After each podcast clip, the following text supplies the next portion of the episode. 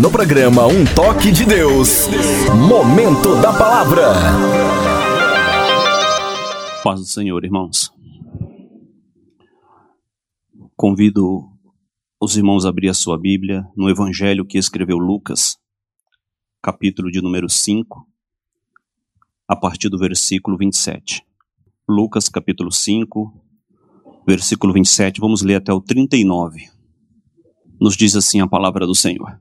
Passada essas coisas, saindo, viu um publicano chamado Levi, assentado na coletoria, e disse-lhe: Segue-me. Ele se levantou e, deixando tudo, o seguiu. Então lhe ofereceu Levi um grande banquete em sua casa, e numerosos publicanos e outros estavam com eles à mesa. Os fariseus e os escribas murmuravam contra os discípulos de Jesus, perguntando: Por que comes e bebes com os publicanos e pecadores? Respondeu-lhe Jesus: Os sãos não precisam de médicos, e sim os doentes. Não vim chamar justo, e sim pecadores ao arrependimento. Disseram-lhe eles: os, os discípulos de João, e bem assim os dos fariseus, frequentemente jejuam e fazem orações, e teus, entretanto, come e bebe.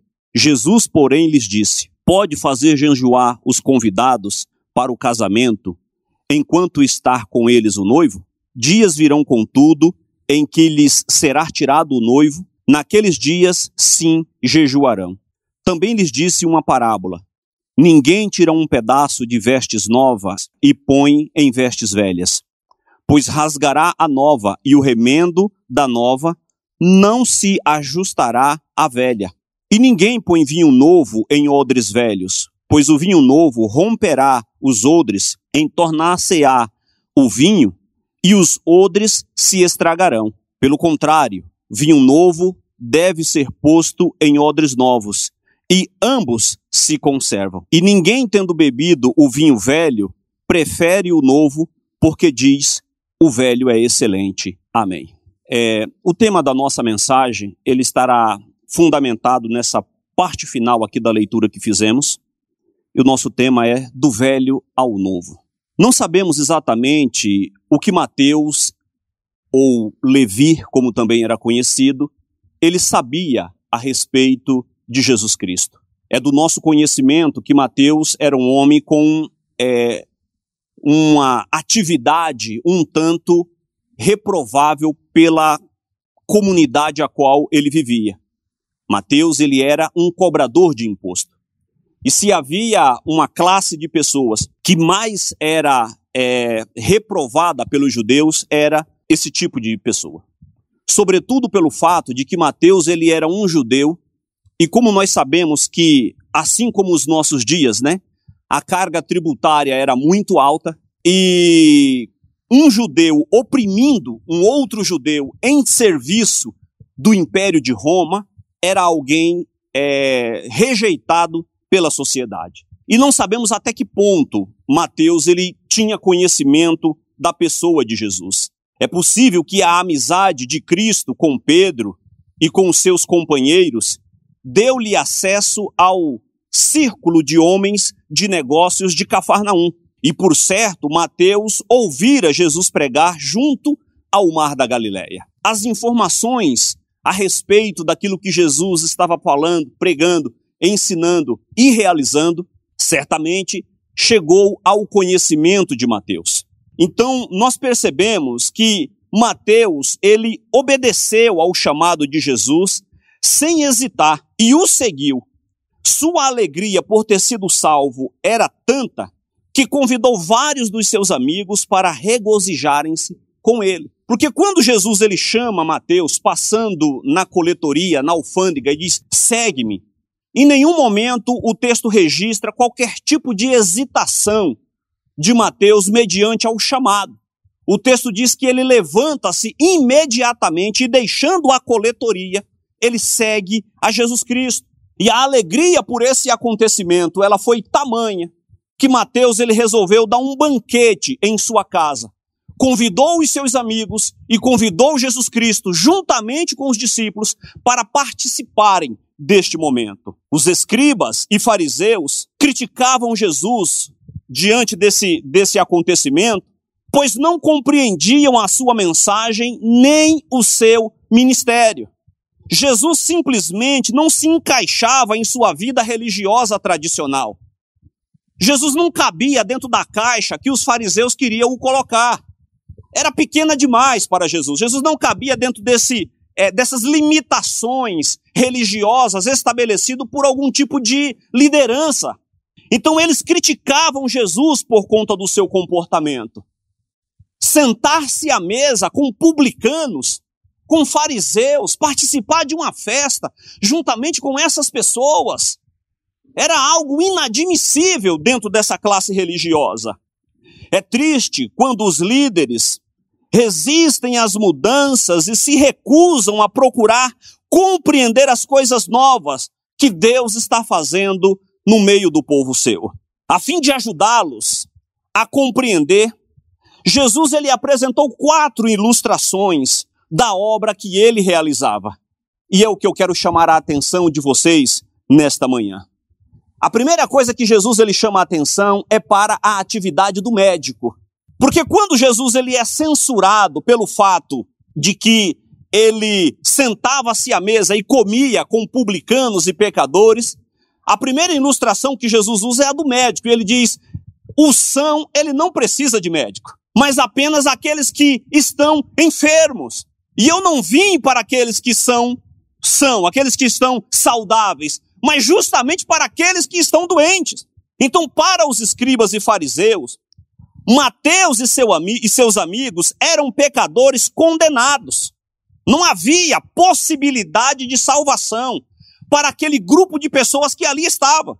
Mas para Jesus, aquelas pessoas eram pacientes, espiritualmente enfermos, que precisavam de ajuda de um médico. Fato que ele ilustrou ao purificar o leproso e a curar o paralítico. Jesus ele vai demonstrando que aquelas pessoas, assim como outras, fisicamente falando, necessitava de auxílio, aquele grupo de pessoas estavam espiritualmente doentes, enfermas, e precisava de um médico espiritual para curar a sua enfermidade. O pecado é como uma doença, começa pequeno e imperceptível, vai crescendo em segredo, enfraquece o indivíduo, e se não for curado, será fatal para a vida. Assim como a doença física, se não for tratada, levará ao óbito, o pecado, se ele não for tratado, levará à morte espiritual da mesma maneira.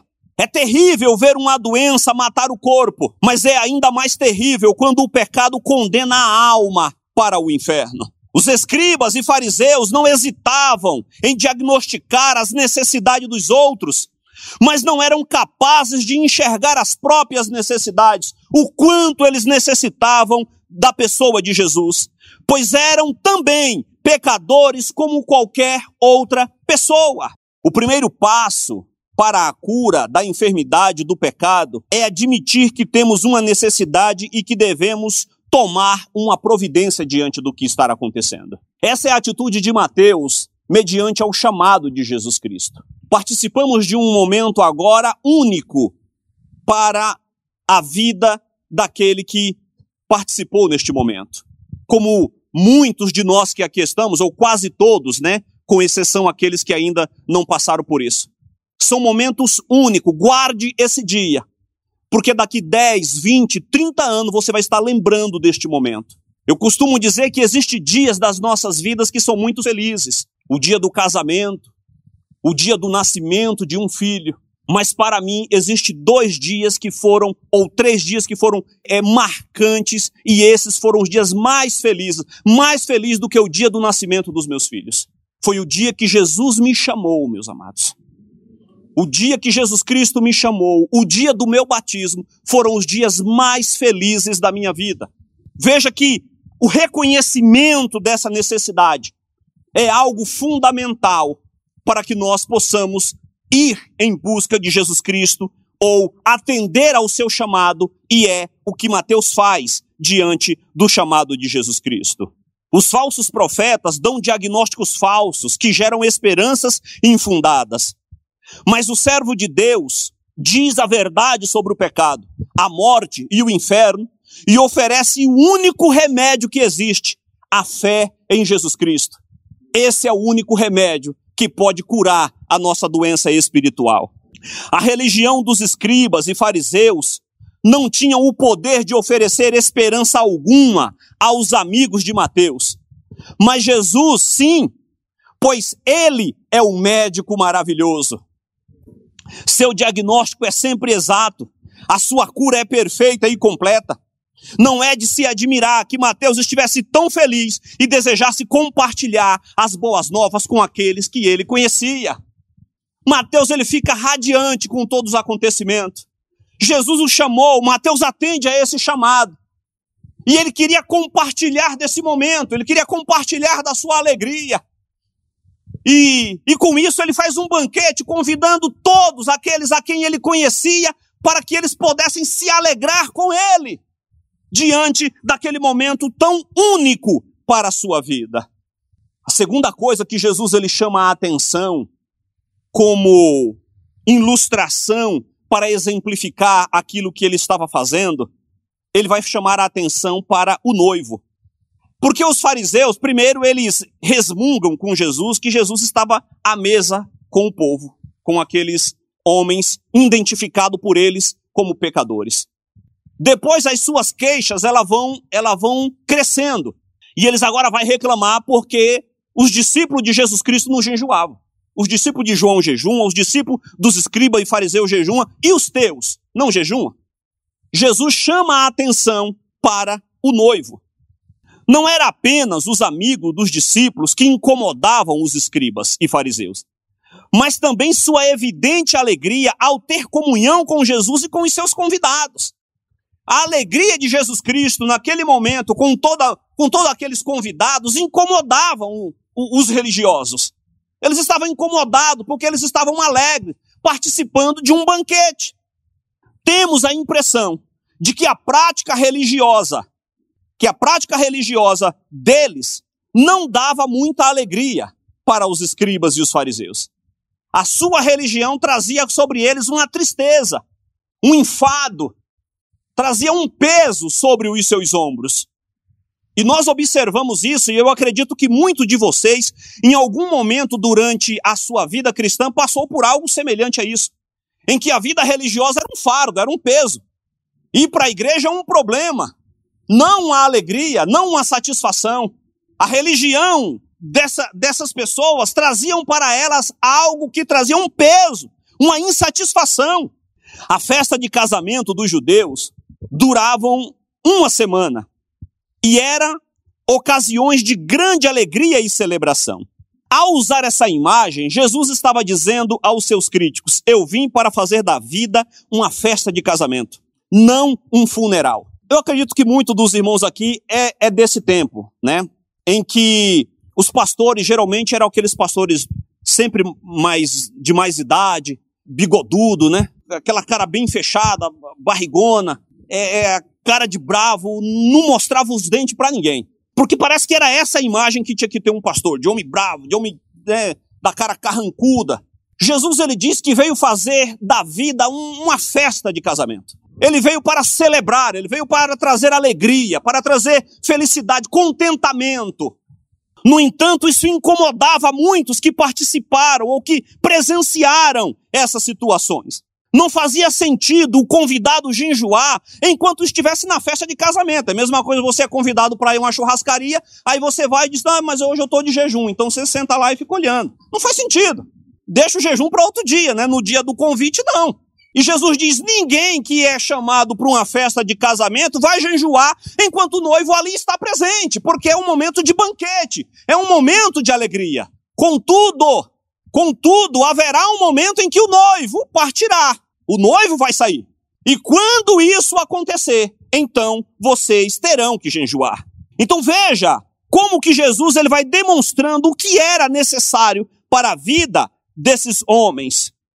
Jesus disse que um dia ele seria tirado, uma indicação da sua rejeição e morte.